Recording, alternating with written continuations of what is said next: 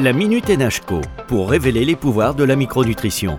D'où viennent les envies de sucre? Maude Belliki, directrice recherche et développement des laboratoires NHCO Nutrition, spécialiste français des acides aminés et expert en micronutrition.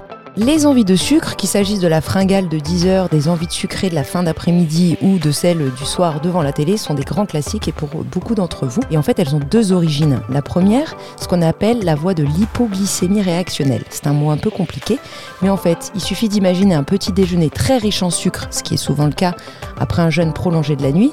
Et là, vous avez une très forte hausse de votre sucre dans le sang qui va déclencher en fait à l'inverse une réaction d'hypoglycémie, puisque votre corps va réagir. Et quand vous êtes en hypoglycémie, qu'est-ce qui se passe? Votre corps réclame du sucre. Donc en fait, c'est un petit peu l'effet yo-yo, et vous avez faim à 10h ou vous avez faim après le repas euh, du soir, deux heures après. La deuxième voie, c'est la voie de la sérotonine. La sérotonine, on en a parlé un petit peu dans un précédent podcast, c'est l'hormone du bonheur. Elle est impliquée dans la gestion de nos émotions et de notre appétit entre autres.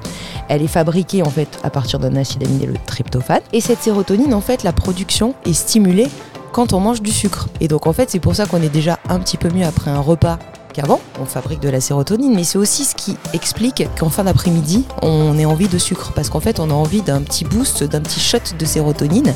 Mais quand même, faites attention, euh, le meilleur goûter, c'est pas de remanger très sucré, puisque sinon vous allez rentrer dans une hypoglycémie réactionnelle, mais c'est plutôt de choisir des aliments riches en tryptophane, des amandes, du chocolat, des bananes ou du lait. Avec la Minute NHCO, révélons les pouvoirs de la micronutrition.